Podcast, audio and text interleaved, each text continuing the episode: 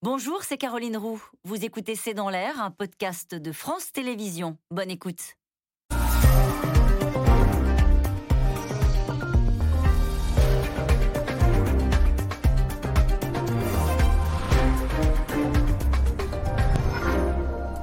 Bonsoir et bienvenue dans C'est dans l'air. C'est un moment de paradoxe dans l'épidémie de Covid. De petits signes rassurants émergent en France. Le nombre de cas positifs est stable au plan national depuis quelques jours.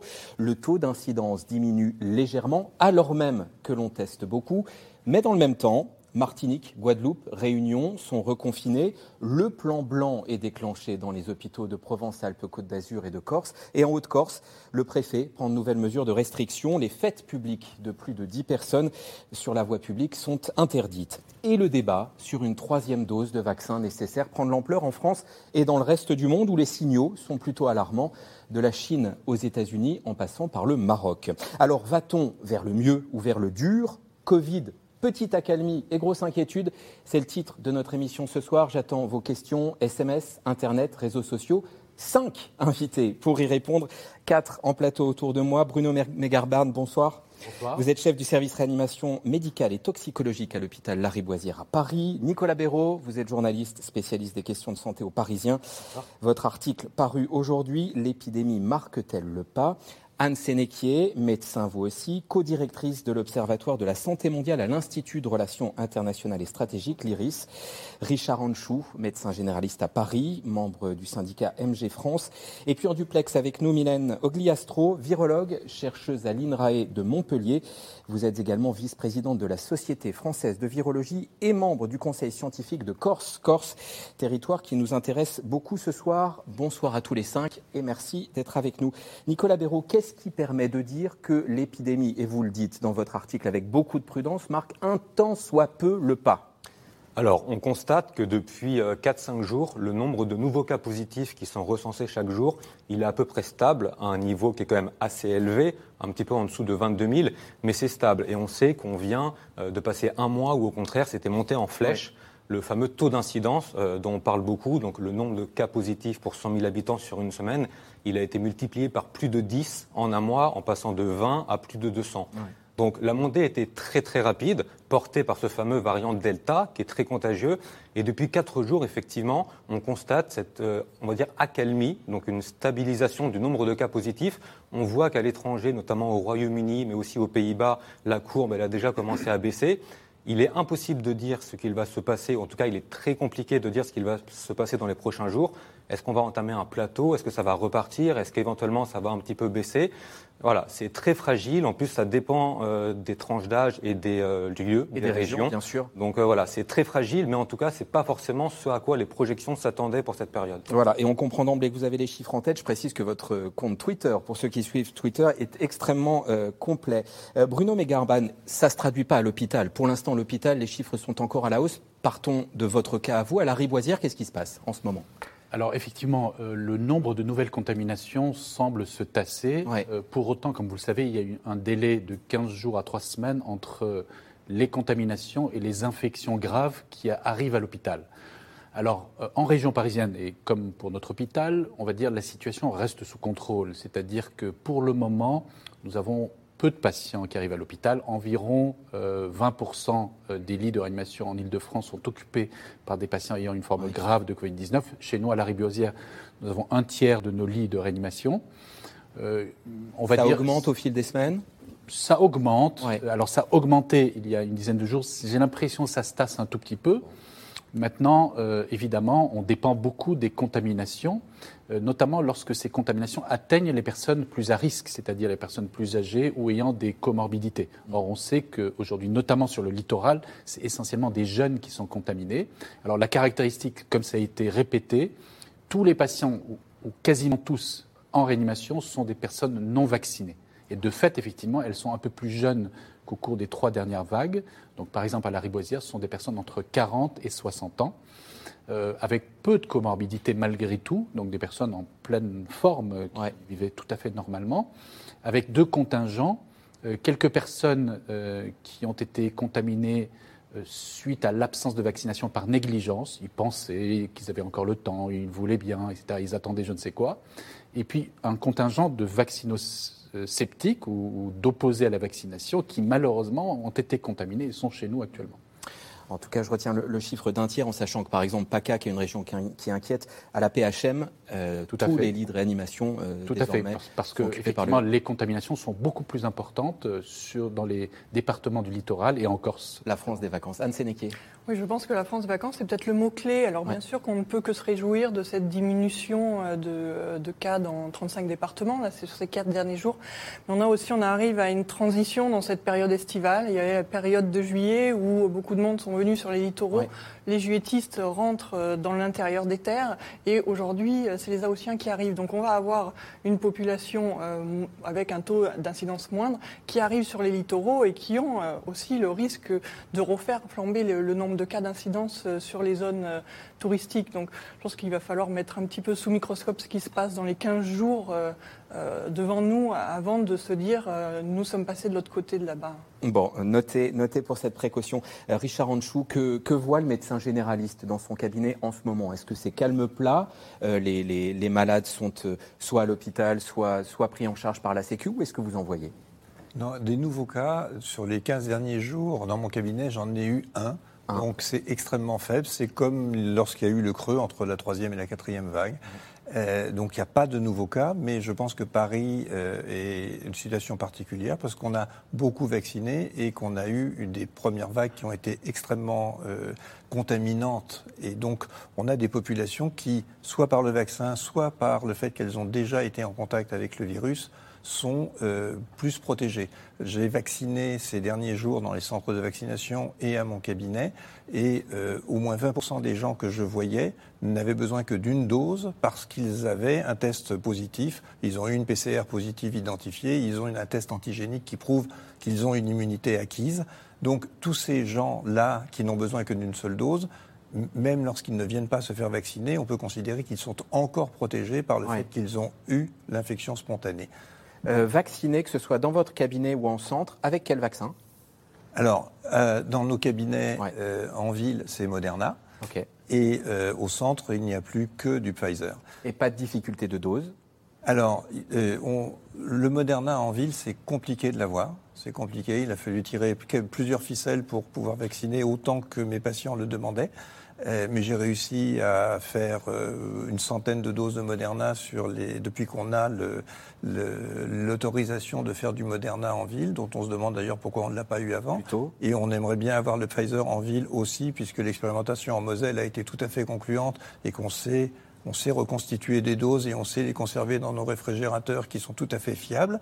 Mais c'est euh, intéressant, pardon, je me souviens du tout début où on disait à moins 80, il faut les conserver à moins 80, c'est très compliqué en ville. Oui, c'est faisable, vous dites. Écoutez, moi je suis extrêmement surpris que les qualités physico-chimiques d'un produit n'aient pas été euh, mieux testées dès le début et qu'on n'ait pas vu très rapidement qu'on pouvait les conserver dans nos réfrigérateurs entre 2 et 8 degrés, ce qui est le cas aujourd'hui. On sait très bien qu'ils se conservent pendant un mois à ces températures-là et que le vaccin Moderna dont on disait qu'il fallait, euh, une fois qu'on a ouvert le flacon, le faire dans les 5 heures, aujourd'hui on a 19 heures devant nous. C'est-à-dire quand on ouvre un flacon le matin, on peut l'utiliser jusqu'au soir sans avoir besoin de battre le rappel euh, des, des, des, candidats lorsqu'un patient ne se présente pas. Parce que c'est quand même encore stupide de perdre des doses, même si on en a suffisamment. Dans les centres de vaccination, euh, la chef de centre nous disait euh, hier matin, vous pouvez on peut accepter tous les gens qui se présentent spontanément à la porte du centre parce qu'il y a beaucoup de rendez-vous non honorés. Euh, bon, hier, il se trouve que euh, le centre euh, a tourné à plein, mais lundi et samedi, donc avant-hier et, en fin de semaine dernière, il y a eu moins de, de, gens que ce qui était prévu, ce qui veut dire que même les gens qui ont pris rendez-vous sur Doctolib, ceux qui ont fait cette démarche, un certain nombre finalement ne viennent pas. Euh, en duplex avec nous, euh, il y a donc Mylène Ogliastro. Euh, un mot de la Corse, Haute-Corse, département de France métropolitaine où le taux d'incidence est, le plus élevé. Comment on explique ce taux d'incidence particulièrement élevé? On est pile dans la France des vacances, évidemment. Oui, alors depuis le début juillet, effectivement, une très forte augmentation. Alors on est carrément, euh, on a réexpérimenté ce qui est vraiment une croissance exponentielle, c'est-à-dire un doublement du nombre de cas avec une, durée qui a diminué. Donc vraiment c'est une situation qui a, explosé euh, début juillet et qui est allée crescendo depuis. Alors les causes de tout ça, il y a bah, le, relâchement des mesures euh, barrières bah, qui sont allées avec les, premières annonces mi-juin. Et puis, il y a eu bah, le début de l'afflux la, de, de, touristes en Corse. La Corse, c'est euh, en gros 3 euh, millions et demi de touristes sur les en gros 4 mois de, saison. Donc voilà, ça fait une densité de population qui, est quasiment multipliée par 10 en très peu de temps. Donc euh, voilà, tous ces facteurs ont fait qu'effectivement, plus les réunions familiales, plus voilà tout un tas de, d'événements qui ont contribué à augmenter fortement le, le, ce fameux R, donc ce, ce taux de transmission qu'une personne infectée euh, nombre de personnes infectées que va contaminer. en Corse? Est-ce que vous l'avez en tête? Je ne veux pas vous piéger. Pardon? Le, le... R, il est à combien en Corse? Oui, il est au-dessus de 2. Au-dessus de 2. Et au plan national, Nicolas Béraud, le R aujourd'hui, il est en dessous, 1,90, euh, quelque chose comme ça. Il est plus proche de 1 que de 2 en tout cas, euh, surtout que là, il est redescendu un petit peu, même nettement, suite à l'espèce de, stagnation depuis quelques jours dont on parle.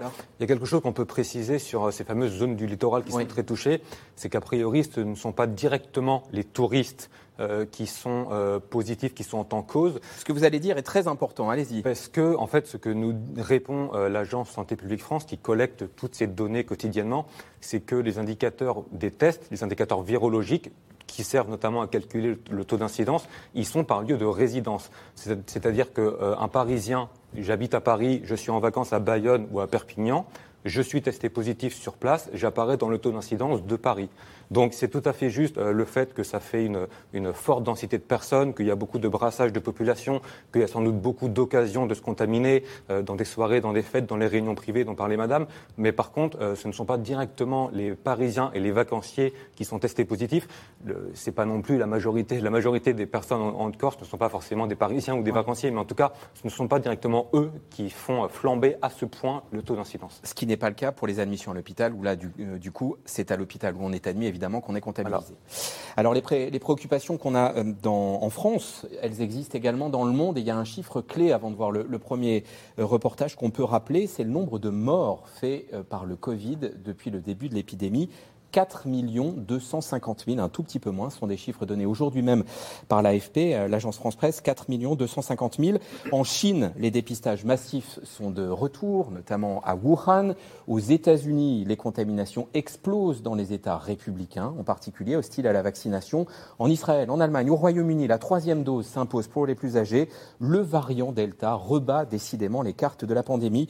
Tour du monde avec Magali Lacroze et Christophe Roquet.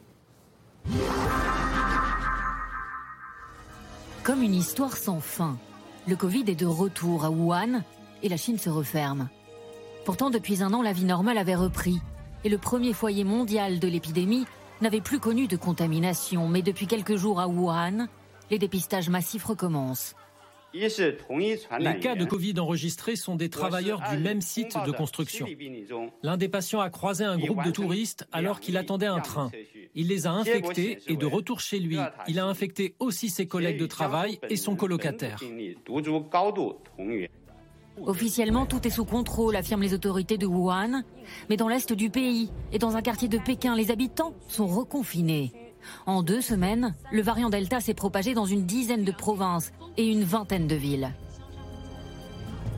Aux États-Unis, le variant Delta circule très vite. 100 000 nouveaux cas rien que pour la journée de lundi.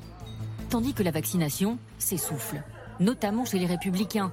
Seuls 49% sont vaccinés contre 86% chez les démocrates. Mais Joe Biden préfère regarder ailleurs et se positionne en sauveur de la planète. On a envoyé plus de 110 millions de doses dans 65 pays. Selon l'ONU, c'est plus que tous les vaccins offerts par 24 pays, dont la Chine et la Russie. Sauf que les vaccins donnés par les États-Unis sont gratuits. Vacciner les États-Unis et aider à vacciner le monde entier, c'est la seule façon de gagner. À New York, on a franchi un cap. Le vaccin sera obligatoire dès la mi-août pour les restaurants, les salles de sport et de spectacle. Le maire de la ville l'a annoncé hier à ses habitants. C'est la clé pour vivre à New York. Je veux que vous compreniez que les vaccinés pourront faire tellement de choses merveilleuses dans cette ville.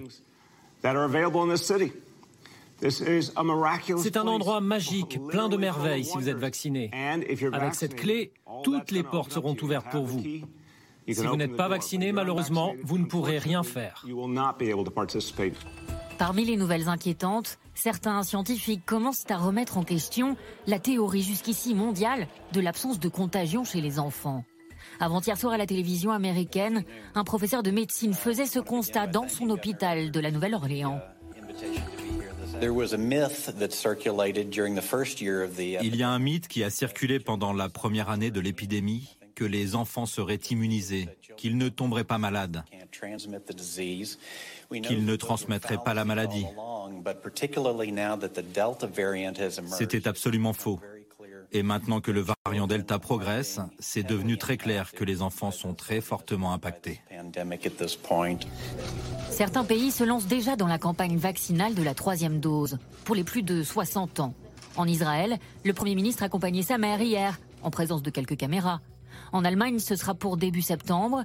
Ailleurs dans le monde, plusieurs pays offrent déjà cette troisième dose dite booster d'immunité. D'autres y réfléchissent comme l'Angleterre. Alors que le variant Delta gagne un peu plus de terrain partout chaque jour. Allez, une précision et une réaction à ce qu'on vient d'entendre, plusieurs même dans, ce reportage. D'abord, Anne Sénéquier, je disais en introduction 4 250 000 morts du Covid depuis le début de l'épidémie. Vous avez précisé hors antenne, chiffre officiel. Chiffre officiel, oui, très probablement. On a bien vu au début euh, de cette pandémie, il y avait beaucoup de, nations qui, niaient complètement hein, l'épidémie de Covid. Donc, euh, il y a énormément de les premiers décès qui n'ont pas été comptabilisés, que ce soit au Brésil, que ce soit en Tanzanie, où il a fallu des mois pour. Euh, pour accepter qu'il y avait une pandémie et que ça arrivait aussi euh, dans, nos frontières.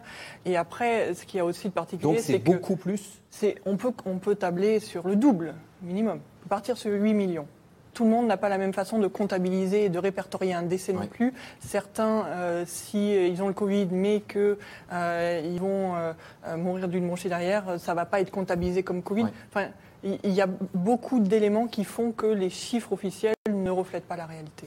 Bruno Begarban, je voulais qu'on réagisse sur ce que disait ce médecin américain. Oui, le Covid touche les enfants, il les touche fortement. Oui, il n'y a aucune catégorie d'âge euh, qui a une immunité euh, naturelle et qui est protégée contre le risque de la Covid. Aujourd'hui, nous, avons un variant extrêmement contagieux. Et donc, effectivement, il va essayer de diffuser dans la population. Or, la classe d'âge euh, la plus faible, c'est-à-dire essentiellement les enfants, parce qu'avant 12 ans, on ne peut pas être vacciné.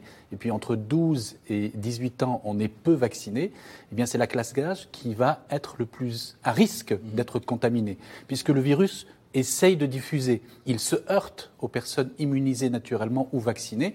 Il va donc aller vers les sujets non immunisés, et c'est probablement aujourd'hui les enfants. Euh, L'Institut Pasteur a estimé qu'il se pourrait que 50% des prochaines contaminations soit des enfants ou des adolescents. Vous disiez euh, classe d'âge qui ne peut pas être vaccinée, selon les règles actuelles ou parce que euh, ce qu'on sait de la maladie, ce qu'on sait du système immunitaire de ces enfants fait que on ne souhaite pas les vacciner? Est-ce qu'ils pourraient être vaccinés? Alors, ils pourraient être vaccinés. D'ailleurs, il y a des études euh, en cours de phase 3 pour savoir est-ce que d'abord ces vaccins sont efficaces en termes d'immunisation et est-ce qu'ils sont bien tolérés. Mais aujourd'hui, les enfants qui ont euh, des comorbidités, qui ont un risque euh, d'immunodépression et qui sont de moins de 12 ans sont vaccinés dans beaucoup de pays. Par contre, effectivement, la vaccination générale des enfants n'est pas encore recommandée. Euh, Mylène Ogliastro, je retiens aussi euh, euh, les chiffres et, les éléments d'information qui étaient donnés à propos d'Israël. Israël, on sait que c'est un, pays qui a beaucoup vacciné. 85% des adultes sont vaccinés en Israël. Et pourtant, recrudescence du Covid, 3818 cas de Covid, record depuis, depuis mars, ces 24 dernières heures. Comment on explique ça? Alors, ce variant Delta contamine également euh, effectivement les, des gens qui ont vraisemblablement été vaccinés. Euh, et en même temps, 85%, ça fait aussi 15% de la population qui n'est pas vaccinée. Donc tout ça mis bout à bout, ça fait quand même beaucoup de monde. Et ce qu'on observe aujourd'hui, c'est que la majorité des cas graves à l'hôpital, euh, dans les hôpitaux principaux d'Israël, sont également des non vaccinés. Donc voilà, le Covid, euh, le, variant Delta euh, est beaucoup plus transmissible, mais la majorité des cas restent en tout cas des non vaccinés. Euh, les, études commencent à s'empiler, Nicolas Béraud, sur efficacité du vaccin. Euh, est-ce qu'on euh, attrape moins le Covid? La réponse est oui. Est-ce qu'on est moins transmetteur? Est-ce qu'on attrape moins des formes graves? Comment on peut synthétiser l'état de la science aujourd'hui? Il y a quelque chose qui revient systématiquement dans toutes les études, c'est que deux doses de vaccin sont très efficaces contre les formes graves du Covid, même celles qui sont liées à ce fameux variant Delta au, début, quand un nouveau variant émerge, on s'interroge, est-ce que le vaccin reste efficace? C'est normal. Plusieurs études, notamment au Royaume-Uni, où le variant Delta, en tout cas pour l'Europe, euh, est arrivé en premier, montrent que ce vaccin est très efficace. Pfizer, par exemple, qui est ultra majoritaire en France, plus de 80% des vaccinés ont reçu du Pfizer. Deux doses de Pfizer sont efficaces à 96% d'après euh, l'agence sanitaire britannique contre les hospitalisations. Donc c'est vraiment un niveau très élevé. Ça, c'est pour les cas graves. Ce qui est quand même petit mais c'est quand même, on va dire, le but majeur, euh, le but premier de la vaccination. Éviter que tout le monde déboule chez le professeur Megarben à la Rivoisière. Dans les services comme, comme celui-ci. Ensuite, pour ce qui est de l'infection, euh, on a on a des données sur les infections symptomatiques. Par contre, on a peu de données sur les infections asymptomatiques. Euh, tout le monde s'accorde à dire qu'il y a quand même un risque qui est moins important que si on n'est pas vacciné, mais c'est compliqué de dire dans quelle proportion. Euh, donc ça, c'est encore à l'état, on va dire, euh, de l'étude scientifique. On a peu de données pour le dire. Pour ce qui est de la transmission, pour le variant Delta, il y avait, pardon, pour le variant Alpha, donc le variant britannique, le, précédent, qui était majoritaire au début de l'année, plusieurs études montraient que euh, le risque de transmettre le virus était diminué de façon non négligeable, autour de 50%, euh, si on était infecté par ce virus. Et pour Delta qu'on était vacciné. Et pour Delta, c'est pareil, on n'a pas encore beaucoup de données consolidées. Euh, l'agence sanitaire américaine se demande si, à partir d'une analyse faite sur quelques centaines de personnes, le risque n'est pas équivalent chez les vaccinés, chez les non vaccinés. Beaucoup de, scientifiques disent qu'il est trop tôt pour en conclure quoi que ce soit, que pour a priori, ce n'est pas le cas, mais on n'a pas de données vraiment fiables et consolidées sur ce point-là pour le moment. Alors ça, c'était la synthèse journalistique des études. Que disent les, deux médecins euh, en plateau? Euh, Que dites-vous à vos patients, au fond, docteur Anchou alors, je leur dis d'abord que ça les protège d'être vaccinés et avec deux doses ou avec une infection euh, authentifiée et une dose. Et effectivement, aujourd'hui, on ne vaccine plus qu'avec les vaccins ARN se pose le problème des patients qu'on a vaccinés double dose AstraZeneca dans les mois de mars, avril, mai, pour savoir comment ils sont protégés, mais cliniquement et dans l'expérience, ils sont protégés aussi bien que ceux qui ont eu le vaccin ARN. Donc pour l'instant, même avec le variant Delta, on n'a pas de catastrophe et euh, se posera le problème de la troisième dose, éventuellement. Euh, pour les enfants, je voudrais euh, revenir. Euh, pour les enfants de moins de 11 ans, on avait dit qu'ils étaient a priori beaucoup moins contaminants. Maintenant, si le variant Delta est beaucoup plus puissant à se transmettre, il faudra se poser la question du report bénéfice-risque. Aujourd'hui, j'ai du mal à dire à des parents qu'il y a un bénéfice à vacciner les enfants pour l'enfant. Pour la collectivité, ça ne fait pas de doute. Pour l'individu, enfants, nous n'avons pas encore une balance qui soit euh, clairement établie pour dire que les enfants ont un, un bénéfice individuel à être vaccinés. Bruno Megarban, vous... j'aimerais entendre votre réaction à ce que vient de dire le, docteur Anchou. Pour l'instant, au plan individuel, au plan collectif, pas de doute, au plan individuel, bénéfice-risque oui, c'est vrai qu'on peut penser que le risque, le, on va dire, le bénéfice individuel d'un enfant est peut-être moins évident que pour un adulte. Maintenant, moi, je suis convaincu qu'il y en a, parce que d'abord, il y a toujours la possibilité de faire une forme grave, et ça serait dommage de perdre un enfant à cause de la Covid-19 alors que le vaccin est disponible. Deuxièmement, il y a des risques de faire des symptômes au long cours. La Covid-19, on estime que 10% des personnes qui font des formes mineures de la Covid-19 vont avoir des symptômes qui vont durer au-delà du troisième mois. Donc c'est quand même assez ennuyeux, notamment des troubles de l'attention, de la mémoire, une fatigabilité à l'effort. Donc pour quelqu'un qui veut faire du sport, qui veut faire des loisirs, c'est extrêmement handicapant. Et ensuite, effectivement, pour moi, le point le plus important, c'est évidemment le risque de contaminer ses parents. Ça serait une catastrophe. D'ailleurs, on le voit aujourd'hui en réanimation, tous les patients que j'ai ont été contaminés par un membre de leur famille. Eh bien, et d'ailleurs, ils le savent. quand on discute avec la famille, on le sent. On sent l'enfant ou le fils très gêné parce qu'il sait que son père est en réanimation à cause de lui. Mm. Et ça, c'est extrêmement handicapant pour la suite. Donc c'est un, un bénéfice individuel de ne pas garder des séquelles psychologiques de cet épisode. Mais donc la question de la vaccination des enfants, y compris les moins de 12 ans, se posera à la rentrée, sans doute. Alors on va dire, pour le moment, il n'y a pas d'études. Donc il faut attendre évidemment les publications des études scientifiques, la validation des agences euh, du médicament et ensuite effectivement la campagne de vaccination. Mais à nouveau, là, on a déjà beaucoup de gens à vacciner avant de se lancer euh, dans les enfants. Question à la virologue que vous êtes, Mylène Ogliastro, question téléspectateur. Faut-il une troisième dose de Pfizer en rappel au bout de cinq ou six mois, comme le pensent les épidémiologistes israéliens? Que répondez-vous? Alors pour l'instant, enfin j'aurais tendance à, dire, et ça c'est peut-être un, avis personnel, euh, augmentons de manière générale le niveau de vaccination dans la population. Ce qui va se passer en septembre avec une troisième dose, euh, ben, on verra, on, verra à ce moment-là. Donc là pour l'instant, concentrons-nous vraiment sur la couverture vaccinale générale et, ne pas créer de, poches de gens qui auraient des, troisièmes doses alors que d'autres peinent à en avoir euh, une première. Enfin voilà, qu'il n'y ait pas de trou d'air simplement parce que les, les troisième dose vont, euh, vont siphonner quelque part euh, les premières doses. Anne Sénéquier sur cette question Oui, je suis complètement d'accord euh, avec ma confrère. Euh, c'est vrai qu'on parle souvent au niveau national, mais on est sur une pandémie et ça, je pense qu'il ne faut pas l'oublier. Et au niveau international, on, a eu l'Union européenne qui nous a dit euh, avec grand plaisir que la moitié de la population européenne était vaccinée. Mais quel est l'état de la population mondiale? Et cette population mondiale qui n'est pas ou très peu vaccinée, je crois qu'on a moins de 5% du continent africain qui est vacciné, c'est un formidable terreau pour un variant émergent. Qu'est-ce qu'un variant émergent C'est un variant qui va avoir un avantage par rapport aux souches précédentes. L'avantage, c'est quoi C'est comme le mhm. disait tout à l'heure professeur Megavin, c'est d'aller euh, toucher les, personnes qui sont dans les trous de la raquette aujourd'hui de la vaccination, c'est-à-dire les enfants, ceux qui euh, sont immunodéprimés, un, un, variant euh, plus plus létal, euh, plus transmissible. On ne veut pas de ça aujourd'hui. Et tant que l'on se borne à se vacciner nous d'abord, nous d'abord, nous d'abord, on va continuellement courir derrière un nouveau variant où il faudra de nouveau vacciner. Il faut 15 milliards de doses pour vacciner la totalité de la planète. On Combien 14. 14. On est à peu près 7,8 milliards de, euh, de, de, personnes. Et il faut euh, deux doses ou une dose selon les vaccins. Donc il nous en faut à peu près 14 pour vacciner la totalité de la population. On voit bien que l'industrie pharmaceutique aujourd'hui n'est pas capable de sortir 14 milliards de doses en deux mois. Donc on aura toujours un temps de retard si on continue à jouer ce jeu-là de euh, la vaccination nationale. Ça ne marchera pas. Et d'ailleurs, aujourd'hui, le patron de l'OMS appelait à privilégier les autres pays plutôt que la, troisième dose. Bruno Megarban, vous vouliez ajouter quelque chose? Oui, non, je suis tout à fait d'accord avec tout ce qui a été dit. Effectivement, pour le moment, ça n'est pas la priorité. Il faut absolument vacciner les deux doses les personnes non vaccinées.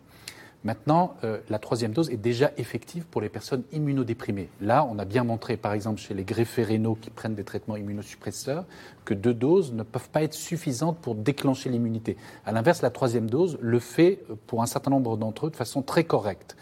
Alors, le problème, à mon avis, va se poser surtout sur les personnes très âgées. Et donc, on va observer. Qui ont été vaccinées très tôt, en plus. On va observer dans les semaines qui viennent, est-ce qu'il y a des personnes très âgées qui, vaccinées, ont quand même été contaminées? euh, pourquoi? Parce que des études ont montré qu'ils perdaient de façon très importante leurs anticorps neutralisants. Et on sait qu'une troisième dose augmente massivement ces anticorps neutralisants. Maintenant, le problème, c'est que l'immunité n'est pas uniquement basée sur les anticorps neutralisants. Euh, et donc, peut-être que l'immunité cellulaire avec les deux doses est largement suffisante pour défendre les personnes, y compris lorsque leur quantité d'anticorps neutralisants sont bas, est basse. D'ailleurs, euh, on va dire chez des volontaire, on a démontré clairement que l'immunité euh, acquise après vaccination est excellente, bien meilleure que l'immunité naturelle. C'est pourquoi il faut absolument faire une dose vaccinale après avoir été contaminé naturellement par le virus. Euh, Nicolas Béraud, un mot sur le, et je vous donne la parole, docteur Anchou, le, calendrier. La Haute Autorité de Santé sur cette troisième dose doit se prononcer la semaine prochaine. Hein Alors, la Haute Autorité de Santé a déjà rendu un avis à la fin du mois de juillet. En fait, elle réagissait quelque part à l'allocution d'Emmanuel Macron qui avait annoncé le 12 juillet que euh, les personnes vaccinées en premier janvier-février se verront proposer une troisième dose à la rentrée. Euh, nous, on se demandait un petit peu, mais est-ce que toutes les personnes vaccinées au début de l'année, donc même les soignants, les soignants, euh, il y a des soignants qui ont été vaccinés au tout début, il n'y a pas que les résidents d'EHPAD, est-ce que eux aussi se verront proposer une troisième dose? Pour l'instant, on ne sait pas précisément. Un arbitrage gouvernemental doit être rendu la semaine prochaine et la haute autorité de santé doit à nouveau se prononcer normalement d'ici la fin du mois, mais on ne sait pas encore précisément a priori les résidents d'EHPAD, mais ce n'est pas encore officiel, euh, qui se verra proposer une troisième dose à la rentrée. Ça va notamment dépendre effectivement de la baisse possible euh, du niveau d'anticorps et d'efficacité de l'immunité euh, dans les semaines qui viennent chez ces personnes-là. Docteur Anchou. Alors moi, en tant que médecin traitant, ça me pose un grand problème que ce soit en centre de vaccination ou à mon cabinet, il y a une demande des patients qui entendent les articles de journaux, qui entendent les articles du, New York Times qui dit que, et les Américains qui ne sont pas des complotistes ont dit que, et, on a besoin de répondre, et je voudrais vraiment avoir une, euh, un avis clair.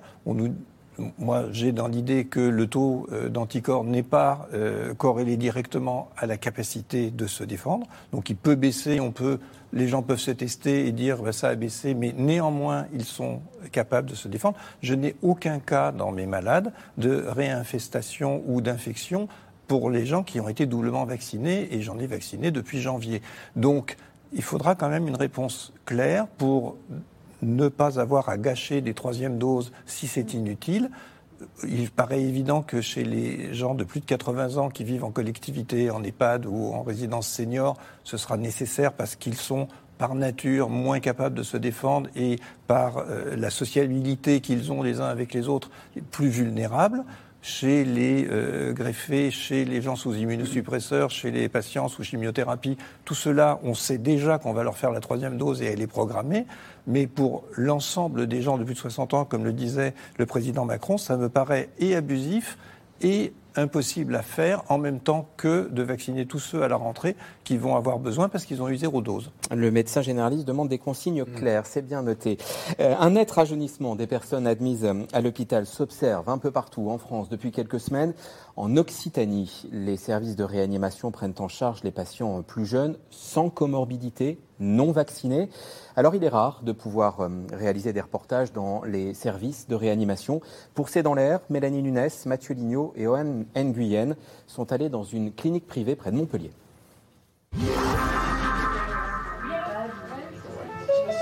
Dans cette clinique de l'Hérault, la quatrième vague de Covid-19 est bel et bien là.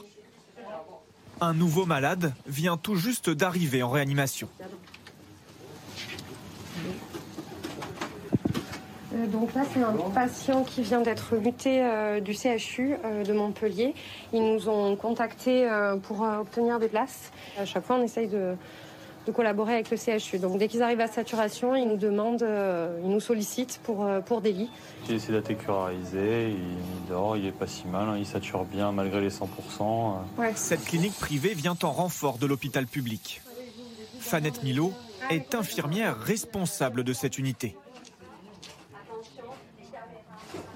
Oui, on a une demande du CHU pour une place en secteur Covid pour une patiente intubée ventilée. Est-ce qu'il nous reste de la place Non, on n'a plus de place. Bon, je vais prévenir qu'on ne peut pas la prendre. Merci. Elle est obligée de refuser des transferts. Il ne lui reste qu'une seule place disponible en réanimation. Ah, les choses se tendent rapidement. Euh, en fait, on a euh, triplé le nombre de patients en quelques jours. Euh, et on voit arriver des patients différents de ce qu'on pouvait avoir dans dans les vagues précédentes. Des patients plus jeunes, en France, l'âge médian des personnes hospitalisées se situe à 56 ans. C'est 20 ans de moins par rapport à janvier dernier. Ici, la malade la plus jeune est une mère de famille sans facteur de risque. Elle ne souhaite pas être filmée. Donc là, cette dame, c'est une dame de 36 ans qui euh, a décompensé au niveau respiratoire. On a posé rapidement le diagnostic de Covid. C'est surtout au niveau du scanner qu'on a vu qu'elle avait les poumons très très pris. Et, euh, en plus, elle nous a montré qu'elle avait une difficulté respiratoire assez importante. Donc pour ça qu'elle nécessite une présence en réanimation. Personne n'est à l'abri. Euh, ça nous fait peur. En fait, ça nous fait peur à tous. elle est plus jeune que beaucoup d'entre nous ici. Donc ça nous rassure pas pour la suite. 85% des admissions à l'hôpital se font pour des patients non vaccinés. Tout va bien? Ça va pour vous? Vous n'êtes pas trop fatigué? Comme cette patiente de 50 ans, une santé fragile mais pas de vaccin. Elle est tombée malade il y a 10 jours. Comment c'est ça? Euh... Déçu, quand même, hein? Un peu couillonne. Euh... Mais euh... avec la niaque et la force de se dire que, ben voilà, quand euh, on va y arriver, quoi. On va y arriver, il n'y a pas de raison. Est-ce que vous allez vous faire vacciner euh, dans le futur? Oui, bien sûr. Bien sûr que je vais me faire vacciner. J'espère attendre cet hiver. Bon, j'attendrai pas cet hiver. Pour son mari qui lui rend visite, l'hospitalisation est un électrochoc. Les rendez-vous sont en cours pour me faire vacciner dès qu'il y a des doses disponibles. Quoi. Pour Fanette Milo, des morts pourraient être évitées. Nous, on, on se rend compte aujourd'hui que les gens non vaccinés bah, finissent en réanimation. Et on a du mal à entendre les gens qui nous disent que le Covid n'existe pas ou, euh, ou euh, des choses comme ça. Parce que nous, le Covid, on le prend dans la tête euh, tous les jours. L'Agence régionale de santé appelle à la vigilance dans l'Hérault. Les autorités sanitaires craignent que le nombre de cas positifs soit multiplié par deux cette semaine. Alors, vigilance dans l'Hérault et plan blanc en PACA et en Corse. Euh, Mylène Ogliastro, euh, vous qui êtes euh, vice-présidente de la Société française de virologie et membre du Conseil scientifique de Corse, la patiente là dont on vient de raconter l'histoire, c'est le profil type de ce qu'on peut voir en Corse, des gens jeunes, de moins de 40 ans là en l'occurrence oui, c'est exactement ce qui s'observe également, ce rajeunissement de, des, des malades et, et, des formes graves. Alors euh, ça, c'est peut-être à corréler aussi avec l'augmentation, l'effort de vaccination qui a été déployé chez les personnes âgées et fragiles, qui fait que les premières cibles du virus vont se retrouver bah, chez des personnes plus jeunes et, que bah, ces personnes plus jeunes n'étant pas vaccinées, pas vaccinées, il n'y a pas d'immunité euh, dans, cette population-là. Voilà, la probabilité de se retrouver à l'hôpital euh, et à développer une forme, une forme grave est, est importante. Donc voilà, et, et l'autre risque, si, si, je puis prendre deux secondes pour parler de ça, on laisse circuler ce virus, on l'a un petit peu évoqué tout à l'heure, on laisse circuler ce virus dans le temps de gens qui vont développer aussi des, probablement des Covid longs pour, pour certains. On, on va continuer à, à augmenter la, la, diversification de ce virus et, et l'émergence de variants euh, bah, va devenir un, énorme risque pour les semaines et les mois à venir. Donc voilà, il y a vraiment un, un double enjeu à, à, stopper la circulation de ce virus, c'est à, à, bloquer également la, la, sa diversification et l'émergence de nouveaux variants. Euh, toute petite question de curiosité, conseil scientifique Corse, à ma connaissance, il n'y avait pas de conseil scientifique régionaux. Qu'est-ce que c'est que ce conseil scientifique? Alors, ça a été, euh, il a été créé à la demande du, du président de, de, de, du conseil de l'exécutif euh, corse, euh, qui m'a demandé en fait de mobiliser un conseil scientifique parce que il m'a dit texto ces mots, il m'a dit je suis juriste, donc ça, c'était en avril dernier. Je ne comprends rien à ce qui est en train de se passer et j'aimerais m'entourer de scientifiques qui m'aident à comprendre et qui m'aident dans la décision que pour les prendre les décisions que je dois prendre. Donc voilà, ça a été une première et c'est vrai que la Corse, bah, qui devait être confrontée à cette à l'augmentation des touristes, euh, bah, avait des décisions peut-être un peu particulières et voilà, ça a été le, la première région et donc j'invite les autres euh, des, présidents de région à, à, à faire de à même. Faire de même.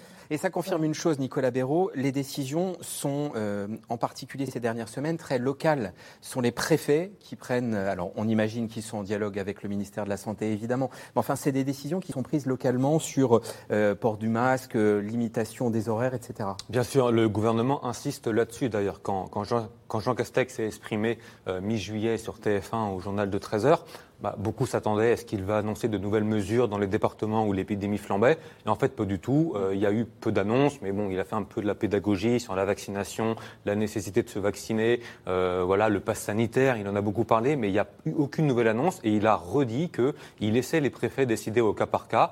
On l'a vu dans les Pyrénées-Orientales, d'abord, on l'a vu en Haute-Corse, on l'a vu dans différents territoires. Euh, alors, il y a une petite exception, c'est l'outre-mer, euh, parce que là-bas, la situation est quand même particulièrement euh, critique. Euh, c'est aussi un, un, ce sont aussi les, les, territoires français qui sont les moins vaccinés. Oui. En Guadeloupe, en Martinique, voilà, 20% des, des, habitants ont reçu une première dose. En France, c'est trois fois plus à peu près. Donc, c'est là-bas, il y a eu un état d'urgence, en tout cas dans plusieurs de ces territoires d'outre-mer, un état d'urgence sanitaire qui a été décrété. Donc ça, évidemment, ça relève du gouvernement. En tout cas, en France métropolitaine, c'est vraiment les préfets qui prennent des décisions, et c'est toujours un peu les mêmes. Hein. Fermer les bars plus tôt à 23h ou minuit, voilà, c'est des choses de ce genre. C'est le cas en Haute-Corse, hein, que ce soit entre chiens et loups. Un peu plus tard dans la soirée, euh, la, vie sera un peu moins animée. Interdiction des fêtes de village, kermesse, balles, concours de pétanque de plus de 10 personnes dans l'espace public. Les bars et restaurants soient contraints de cesser leurs activités à 1h du matin. Les concerts dans ces lieux sont également interdits. Euh, déclaration préalable en préfecture 72 heures avant l'événement pour un mariage. C'est des décisions qui ont été annoncées aujourd'hui euh, par la préfecture. plan blanc, cela signifie qu'on va ouvrir de nouveaux lits, qu'on va déprogrammer des opérations, qu'on va rappeler du personnel Bruno Megarban, ça signifie quoi? Et question annexe très importante, on peut rappeler du personnel en ce moment? On peut euh, faire revenir des gens de vacances?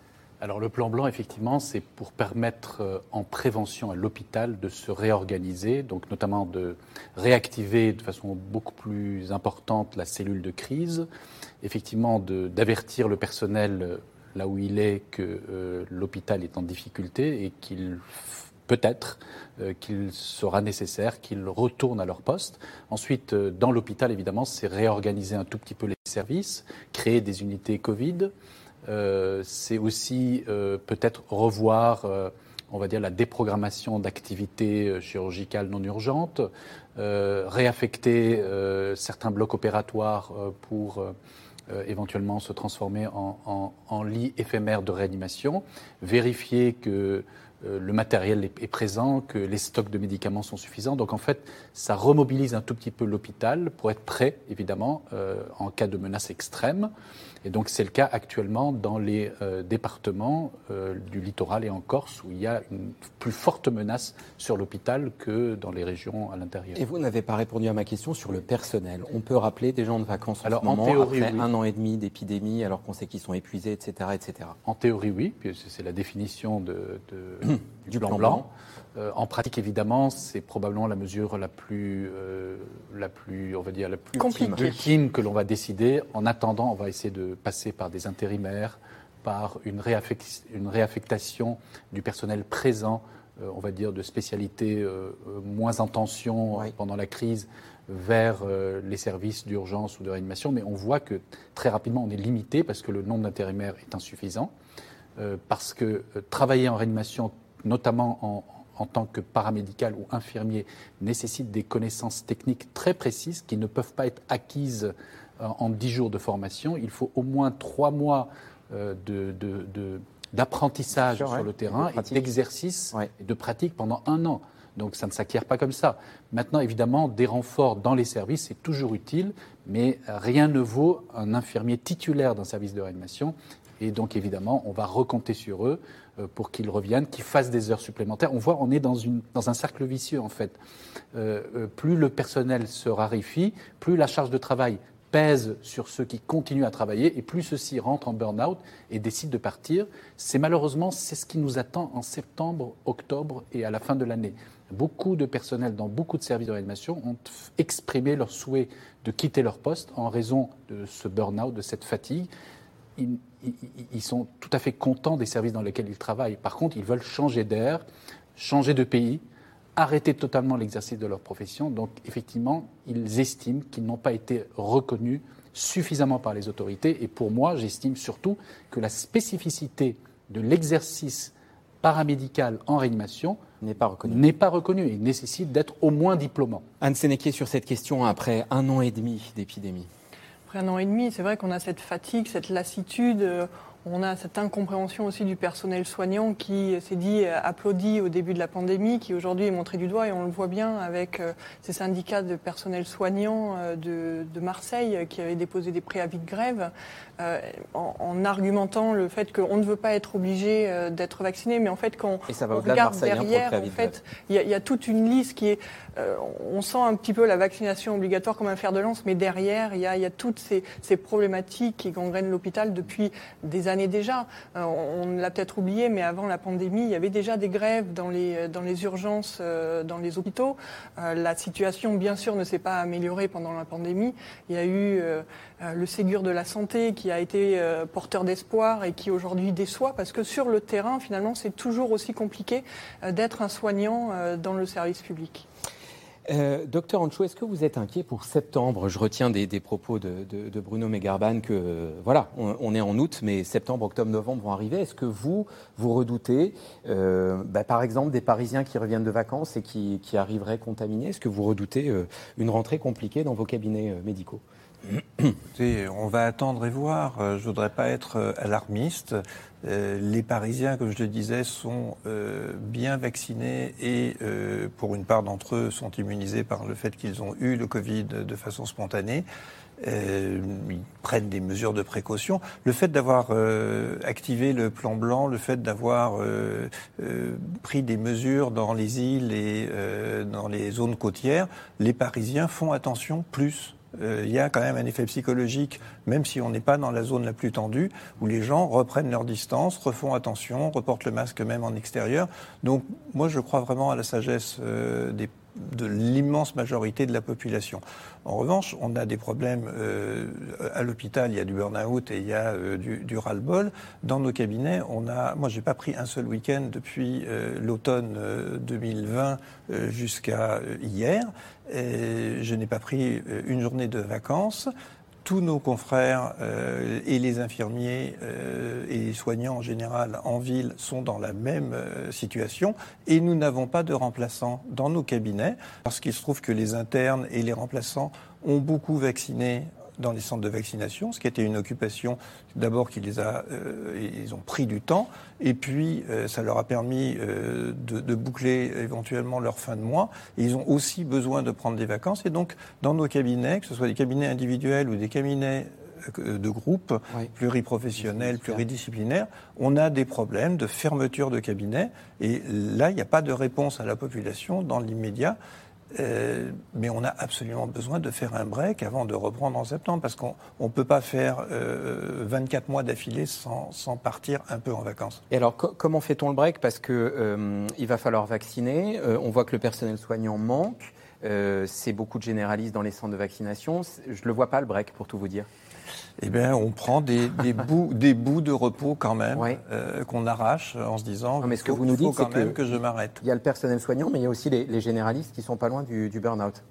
En tous les cas, ils sont en sur-régime depuis des mois et des mois. On a le sens des responsabilités, donc on, assure, mais euh, on n'a pas la possibilité de donner notre démission ni euh, d'aller mettre avec des pancartes pour dire que, que, la situation est intenable. On, tient, on finit toujours par tenir en période de, de mobilisation, en période de guerre, on tient le coup mais on aimerait bien à un moment que, que, les hostiles au vaccin se vaccinent pour que notre travail devienne plus léger et que ce virus disparaisse un petit peu de notre environnement. Anne Sénéquier, un mot oui, sur je pense que c'est vrai au niveau des, hospitaliers, euh, des libéraux, euh, des pharmaciens, tout, toute la chaîne euh, des personnels soignants est aujourd'hui je n'irai pas à bout de force parce que de toute façon, euh, il continue de tenir et, on est toujours là.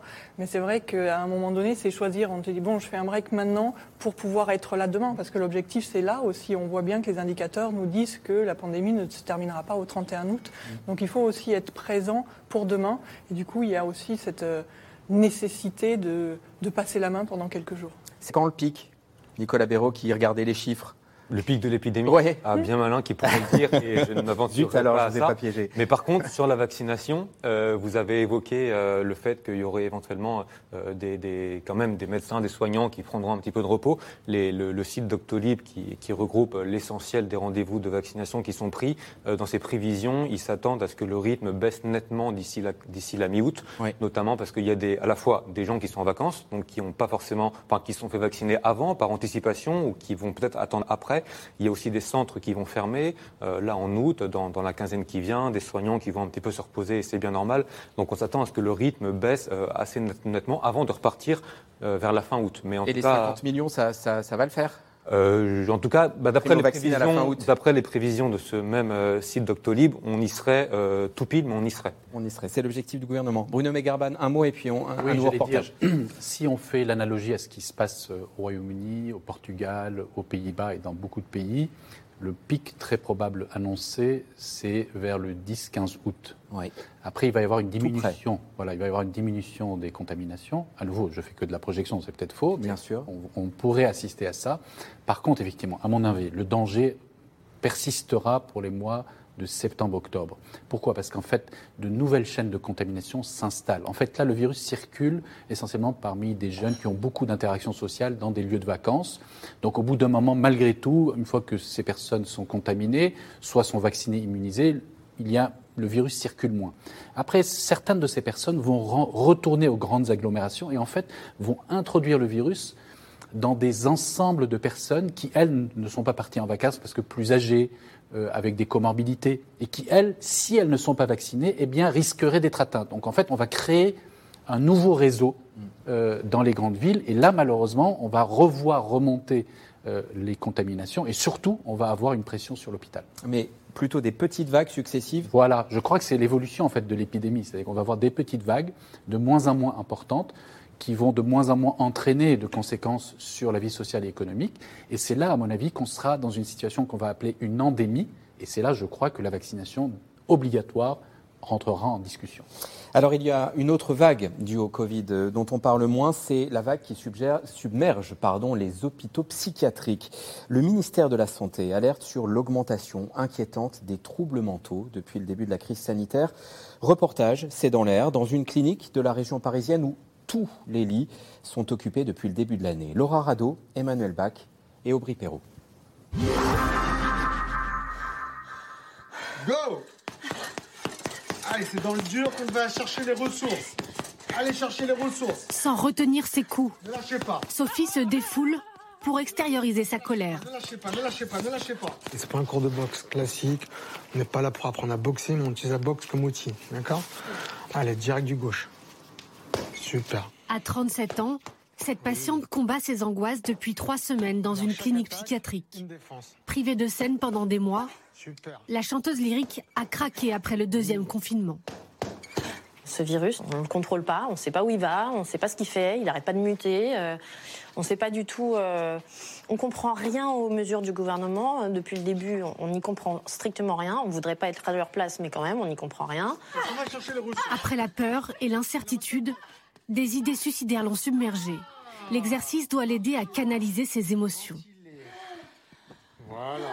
Et cette colère s'exprime comment dans votre quotidien? C'est ça le problème. dire je, je, contrôle tout, tout, tout, tout, tout, puis. J'ai pu observer qu'il y avait une accumulation de, d'émotions, souvent négatives, et que bah, c'était l'effet un peu cocotte minute et euh, ça pouvait engendrer des situations un peu compliquées chez, certains patients.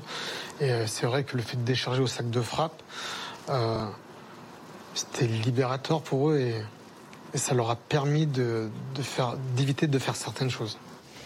Depuis le début de la pandémie, tous les lits de cet établissement sont occupés. Souvent par des patients comme Sophie, jusque-là sans antécédents psychiatriques. J'avais des moments où vraiment je me demandais euh, le matin, mais euh, pourquoi est-ce que je me lève, quoi hmm.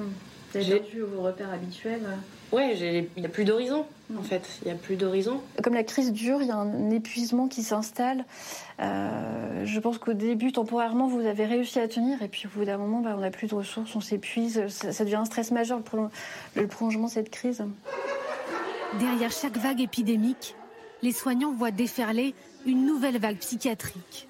Une hausse des troubles mentaux qui se heurte au manque de moyens et de places disponibles. La psychiatrie est très souvent oubliée euh, dans le milieu sanitaire, c'est vraiment clairement le parent pauvre. Et là, aujourd'hui, c'est quelque chose qu'il faut reconsidérer parce qu'il euh, y a une vraie explosion au niveau de la demande. Les jeunes, en particulier, sont les plus touchés. En 2020, 22% des 15-24 ans ont déclaré souffrir d'un état dépressif. 10 points de plus qu'en 2019. Alicia est étudiante en région parisienne. Incapable de suivre ses cours à distance, elle tente de se suicider en novembre dernier. Le confinement a, coupé tous les liens sociaux que j'avais réussi à construire jusque-là. Et euh, le fait de me retrouver complètement isolée en tant qu'étudiante, euh, ça a été vraiment difficile et, euh, et je ne voyais pas d'avenir pour moi en fait. Entre l'isolement et la difficulté de se projeter dans l'avenir, la jeune femme de 23 ans s'enfonce dans la dépression, au point de revenir pour un second séjour d'un mois dans la clinique. J'ai complètement l'impression qu'on me vole ma jeunesse. Euh, alors je sais bien que le confinement est nécessaire, mais euh, j'ai l'impression que les jeunes sont vraiment laissés pour compte et qu'on ne nous prend pas assez euh, au sérieux et qu'on ne prend pas assez au sérieux les, le, développement des, idées suicidaires et des, des pathologies qui, qui résultent du confinement. Selon une étude réalisée sur les prescriptions médicales depuis le printemps 2020, la santé mentale des Français s'est bien dégradée de manière inquiétante. Déjà particulièrement friands d'anxiolytiques, ils ont augmenté leur consommation de 7% en 2020 et de 10% sur les premiers mois de 2021. Anne Sénéquier, on le répète depuis le début de cette crise, euh, et même avant, hôpital psychiatrique parent pauvre du système de santé. Euh, est-ce qu'il y a aujourd'hui des étudiants en médecine qui se dirigent vers cette spécialité psy, ou est-ce que c'est une spécialité, euh, comment dire, mise de côté? J'aimerais, j'aimerais. il s'avère que là, ces deux dernières années, par exemple, à Dijon, des, postes d'internat en psychiatrie ne sont pas pourvus. Quand je suis passée, moi c'était en, 2005, on a eu une augmentation du numerus clausus des, euh, en psychiatrie. Euh, donc euh, tout était pourvu. Et là, ça fait, ça fait 3-4 ans que du coup, c'est moins attirant. En même temps, ça ne fait pas rêver les étudiants en médecine. C'est une spécialité moins prestigieuse que d'autres non, c'est pas moins prestigieux, mais c'est moins bien vendu pendant les études médicales finalement. On, parle, non, mais c'est pas de la médecine somatique, on fait pas de gestes techniques. Euh, on est souvent mis à côté dans les internats. Euh, quand je suis arrivée, moi, mon internat à Reims, euh, j'ai habité pendant un an dans l'hôpital psychiatrique. Il y avait l'internat pour toutes les spécialités et ensuite il y avait l'internat pour, les psychiatres. Et ça fait que du coup, cette non-mixité des choses crée un peu un, schisme qui fait que c'est pas attrayant. On, en parle très peu pendant le cursus de l'externat. Et aujourd'hui, il y a vraiment cette nécessité de, redorer l'image de la spécialité parce qu'on est en grande déshérence et des déserts médicaux dans quasiment euh, toutes les régions françaises. Et on voit sur les plannings de consultation, mon prochain, euh, rendez-vous disponible est fin août. Euh, je suis là pendant tout le, mois. Ah, c'est un crève-cœur de dire à un patient qui arrive en urgence, bah, la prochaine fois que je vois, c'est dans, un mois. C'est pas gérable au niveau de la qualité du soin. C'est compliqué. docteur Anchou, en préparant cette émission, vous nous disiez à propos de réponse aux inquiétudes, les inquiétudes aujourd'hui, elles portent moins sur le Covid que sur le vaccin chez certains patients. Oui, là, les, patients que l'on voit en centre de vaccination ont des interrogations euh, existentielles sur le vaccin, comme s'ils savaient euh, à tout moment ce qu'ils mangent, ce qu'ils boivent et, ce qu'on leur injecte dans toutes les autres spécialités, dans tous les autres produits. Je pense que euh, on se met des produits maquillants, démaquillants sur le visage sans savoir analyser si c'était toxique ou pas toxique, et on entend beaucoup de scandales sur les cosmétiques. On prend des médicaments en général en faisant confiance aux, aux médecins quand on a besoin d'un traitement pour l'hypertension ou pour le diabète, on ne commence pas à s'interroger pour savoir depuis quand la molécule a été découverte et est-ce qu'elle a bien été validée. Et pour ce vaccin, on a des questions à n'en plus finir. Euh, alors que ce vaccin a été utilisé plus d'un milliard de fois pour les vaccins ARN. Donc on a un retour d'information qui est majeur, qui est massif. On n'a jamais eu pour aucun produit aussi autant d'expérience et de retour d'expérience en aussi peu de temps. Et on sait que ces vaccins sont d'une fiabilité et d'une efficacité euh, redoutable. Et surtout que la maladie, elle, euh, elle est extrêmement euh, virulente. Et moi, j'ai l'exemple de patients qui, sortant de l'hôpital, font plus confiance euh, à j'ai été malade mais je suis soigné, c'est pas très grave, plutôt que je vais me vacciner et je vais être protégé. Et nous, quand même, notre sacerdoce, c'est d'abord prévenir plutôt que d'attendre et, et, de guérir. Sur les spécialités, je voudrais juste dire que toutes les spécialités cliniques sont délaissées parce qu'elles ne sont pas valorisées. Nous sommes dans Alors, pardon, c'est quoi une spécialité clinique? C'est celle où on réfléchit juste avec son cerveau et où on n'a pas des instruments et, des outils à notre disposition euh, pour faire des diagnostics plus poussés. Les spécialités techniques, c'est lorsqu'on utilise des échographes, quand lorsqu'on utilise des IRM, lorsqu'on utilise un certain nombre d'outils technologiques qui sont merveilleux et dont on a besoin, mais les spécialités cliniques qui ne font appel qu'à notre raisonnement prennent du temps sont pas très valorisés dans leur rémunération et la psychiatrie au premier chef et la médecine générale également sont assez délaissés.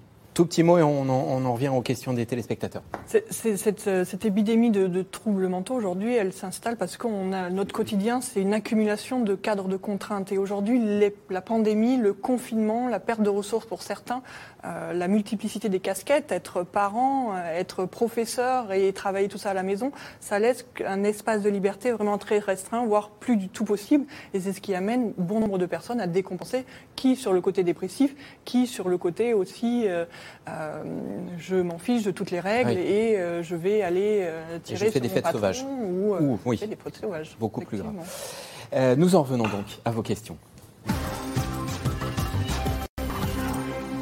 A-t-on la formule des vaccins pour les jeunes? Alors, question peut-être à, la, virologue Mylène Ogliastro. A-t-on la formule des vaccins pour les jeunes? A-t-on adapté la formule des vaccins pour les jeunes? Pardon. Alors, la formule, alors, les, jeunes, c'est essentiellement les vaccins à ARN. Euh, la formule est, oui, est publique. Euh, il s'agit. Est-ce est adaptée? J'ai tellement mal formulé la question que vous l'avez peut-être pas comprise. Alors, je ne sais pas, je pourrais pas vous répondre, mais il y a probablement un effet dose qui doit être, qui peut être adapté pour les jeunes. Quantité d'ARN messager dans le, dans le vaccin. Gardez la parole. À quoi sert l'immunité collective si le variant Delta contamine les personnes vaccinées? Alors, l'immunité collective, ben, c'est la grosse question. Hein, la, question à 100 balles, on n'y est pas encore et on ne sait pas vraiment euh, si elle est atteignable. Euh, l'immunité collective, ce serait vraiment d'arriver à, diminuer cette transmission inter-individu de façon à ce qu'une euh, personne contaminée en contamine moins de une, ce qui de facto ben, éteindrait l'épidémie et, on, l'atteindrait à 90% de, vaccinés. C'est le, chiffre qui revient le plus souvent. Euh, au moins 90% a priori. Pour l'instant, oui. Anne Sénéquier, la Chine ne vous paraît-elle pas prendre des mesures disproportionnées et traumatisantes pour sa population? Euh, Wuhan, toute la population testée, par exemple, pour euh, quelques dizaines de cas. deux fois. En même temps, il joue sur deux tableaux, enfin, comme tout le monde, mais particulièrement en Chine, où il y a effectivement le côté euh, international. Euh, c'est de Wuhan qu'a émergé euh, la Covid-19. depuis, ils ont fait fort de justement éteindre l'épidémie chez eux.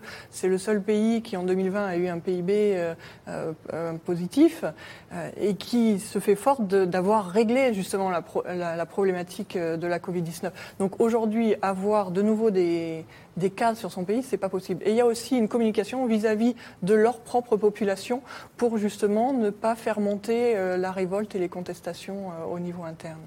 71 nouveaux cas hier sur un milliard et demi d'habitants, hein, pour avoir une idée des, C'est vrai qu'on on les a beaucoup vus jouant la diplomatie du vaccin, mais euh, ils n'ont pas encore complètement vacciné leur population. Donc il y a encore un éventail des possibles pour le variant Delta et le, le, virus de la Covid-19. Ils, vaccinent avec quel vaccin d'ailleurs? Sinovac, Sinopharm. Sinovac.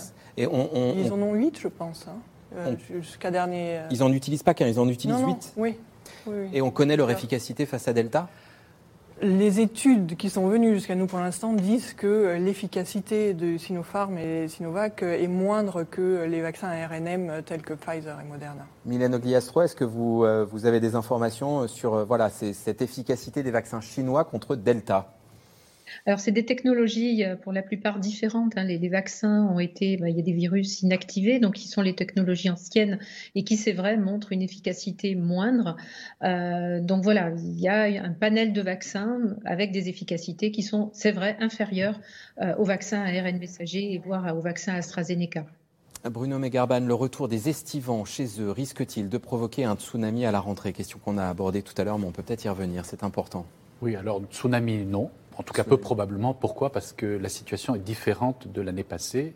Aujourd'hui, euh, une très grande partie de la population sera vaccinée à ce moment-là. On espère évidemment le plus grand nombre possible. Par contre, est-ce qu'il va y avoir une fameuse cinquième vague euh, en septembre-octobre? Très probablement. On espère tous que cette vague de contamination ne se traduira pas par une vague euh, d'admission à l'hôpital. Toute tout la clé est là, en fait. La vaccination permet de dissocier la progression des contaminations on le voit, qui est inéluctable, parce qu'il y a effectivement un réservoir de personnes non immunisées, notamment les enfants, de euh, la vague hospitalière qui, elle, peut mettre à genoux le pays en termes social et économiques. Et c'est là l'intérêt du vaccin, en dehors évidemment de l'intérêt individuel de ne pas risquer de mourir. C'est quand même important. Euh, ce temps maussade et humide qui plombe aussi nos vacances fait-il les affaires de ce maudit euh, virus? Je ne sais pas qui veut répondre. Nicolas Béraud, est-ce qu'on a, on a des, des, études sur, à ce sujet? les, liens météo, et, euh, climat et virus, c'est quelque chose dont on parle depuis très longtemps. il semblerait, en tout cas d'après plusieurs scientifiques, que les conditions de température et d'humidité estivale soient plutôt néfastes pour le virus. Donc que ce soit bon pour nous parce que ça réduit la circulation, en tout cas ça aide à contenir, à réduire la circulation du virus. C'est vrai que là, beaucoup de Français ont l'impression d'avoir un été qui, ne ressemble pas vraiment à un été. Après, est-ce que du coup, ça peut peut-être contrebalancer, euh, enfin, est-ce que du coup, ça peut réduire cet effet positif de la saison estivale? C'est compliqué de, dire. Mais en tout cas, euh, normalement, il y a un effet saisonnier, effectivement, qui est censé avoir un, rôle qui n'est pas très important, mais qui est censé avoir un rôle et faire en sorte que euh, les, vagues épidémiques et les contaminations soient moins nombreuses l'été. Bruno Effectivement, il y a un petit effet de la température de l'humidité, mais plus que ça, c'est le mode de vie en fait. L'été, le mode de vie se fait essentiellement à l'extérieur, donc les risques de contamination sont plus faibles. Par contre, l'hiver, on va rentrer à l'intérieur, on va faire des réunions de travail, et là, malheureusement, ça peut diffuser. C'est pourquoi on craint cette fameuse cinquième vague. Gardez la parole, vous l'hospitalier. Question de Gilles dans la Loire. Comment réagissent les antivax lorsqu'ils sont hospitalisés? Écoutez, euh, alors c'est une bonne question. Donc euh, j'en ai fait l'expérience récemment puisque on a quelques patients en réanimation donc qui ont des formes graves et qui sont anti-vax. Alors à leur arrivée, ils semblent tout à fait revendiquer leurs idées. Ils s'affirment qu'ils sont anti-vax et que leur système immunitaire va les protéger quoi qu'il arrive.